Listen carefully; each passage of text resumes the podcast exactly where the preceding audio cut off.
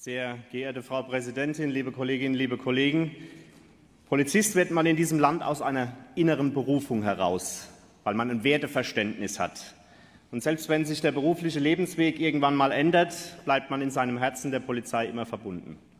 Als politischer Quereinsteiger bin ich meiner innersten Überzeugung nach immer Schutzmann geblieben und deswegen macht mich die Debatte über unsere Polizei auch an mancher Stelle einfach nur fassungslos, wütend und traurig.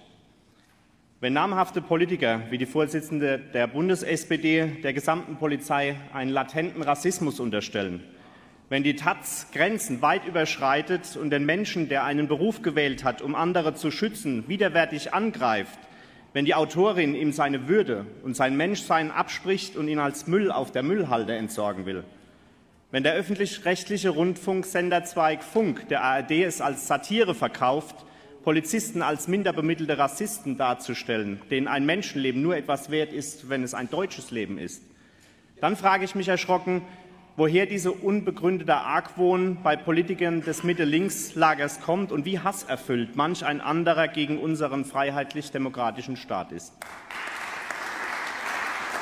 Mit ihren ideologisch geprägten Vorwürfen verunsichern sie die Menschen in unserem Land und sie erschweren dauerhaft die Arbeit der Polizei.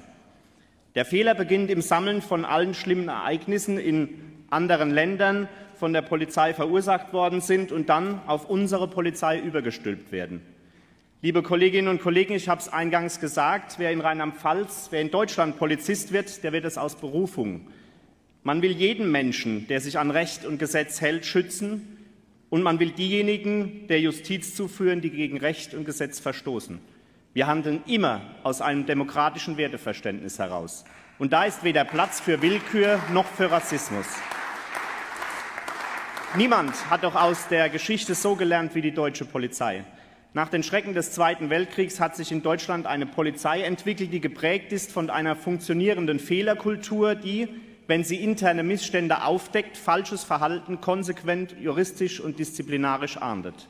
Und an dieser Stelle vertraue ich noch einer weiteren Institution unserer Demokratie, unserer Justiz. Es hat sich also eine Polizei entwickelt, die zu Recht ein höchstes Maß an Vertrauen durch unsere Bürger genießt. Unsere Polizei weiß, dass dieses Vertrauen auf gegenseitiger Ehrlichkeit, auf Wertschätzung und auf Respekt aufgebaut ist. Von der Einstellung über die Ausbildung bis zur späteren Verwendung in welcher Einheit auch immer ist das Handeln der Polizei immer von einem Menschenbild geprägt, das auf Gleichheit vor dem Gesetz beruht. Und da, es nochmal, gibt es keinen Platz für Willkür und keinen Platz für Rassismus. Liebe Kolleginnen und Kollegen, der Staat also niemand anderes als die Politiker, so wie wir hier alle sitzen, der hat sich selbst in Gesetzen Regeln auferlegt. Und Regeln, die nicht kontrolliert und bei Verstößen dann auch sanktioniert werden, solche Regeln passen nicht zum Verständnis einer Demokratie, in der wir leben und die wir lieben gelernt haben.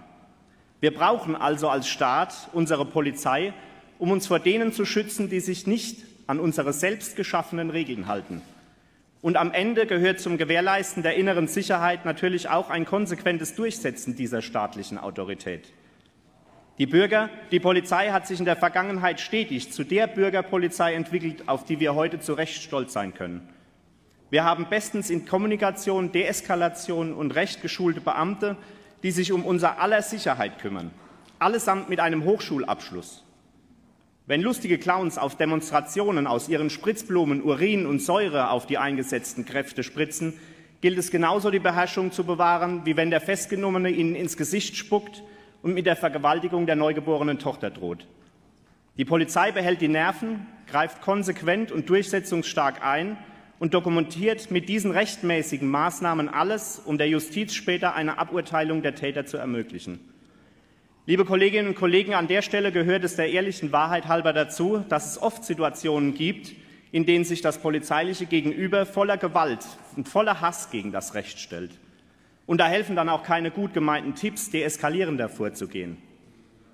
Und mit Verlaub, die Äußerungen der Ministerpräsidentin, die missdeutbaren Äußerungen der Ministerpräsidentin, die Polizei müsse deeskalierender vorgehen, zeigt auf, wie wenig Ahnung sie von Polizeiarbeit hat. Und wenn man keine Ahnung hat von Polizeiarbeit,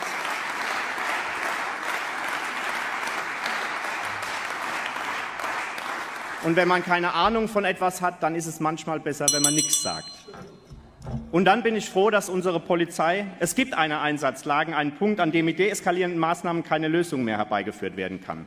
Und dann bin ich froh, dass unsere Polizei auch in der Lage ist, mit körperlicher Gewalt, mit Hilfsmitteln körperlicher Gewalt oder mit Waffen das Recht konsequent auf der Straße durchzusetzen. Es geht an dieser Stelle um nichts weniger als um die Autorität unseres Staates. Sehr geehrte Präsidentin, liebe Kolleginnen, liebe Kollegen! Lieber Kollege Gut, ich habe ja gesagt, die missverständlichen Äußerungen der Ministerpräsidentin. Herr Innenminister, über Ihren ersten Satz war ich etwas irritiert. Ich bin stolz darauf, Seiteneinsteiger, Seiteneinsteiger zu sein, weil ich finde, dass es wichtig ist, dass in Parlamenten Leute sitzen, die außerhalb von der Politik auch noch was anderes gemacht haben.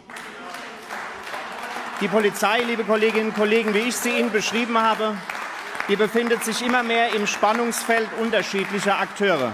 Es gibt den Dienstherrn, der mal schlecht, aber auch mal recht mit rechtlichem Handwerkszeug und Ausrüstung ausstattet. Es gibt Kriminalität, die sich immer schneller weiterentwickelt und sich immer neuere Geschäftsfelder eröffnet.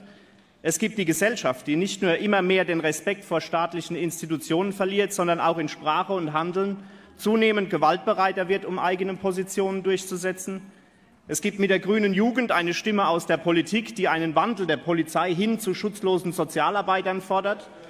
Und in diesen Spannungsfeldern ist es umso wichtiger, dass wir ein starkes Signal an unsere Polizei senden. Wir als CDU, wir stehen fest an der Seite unserer Polizei, wie ich sie Ihnen im ersten Part beschrieben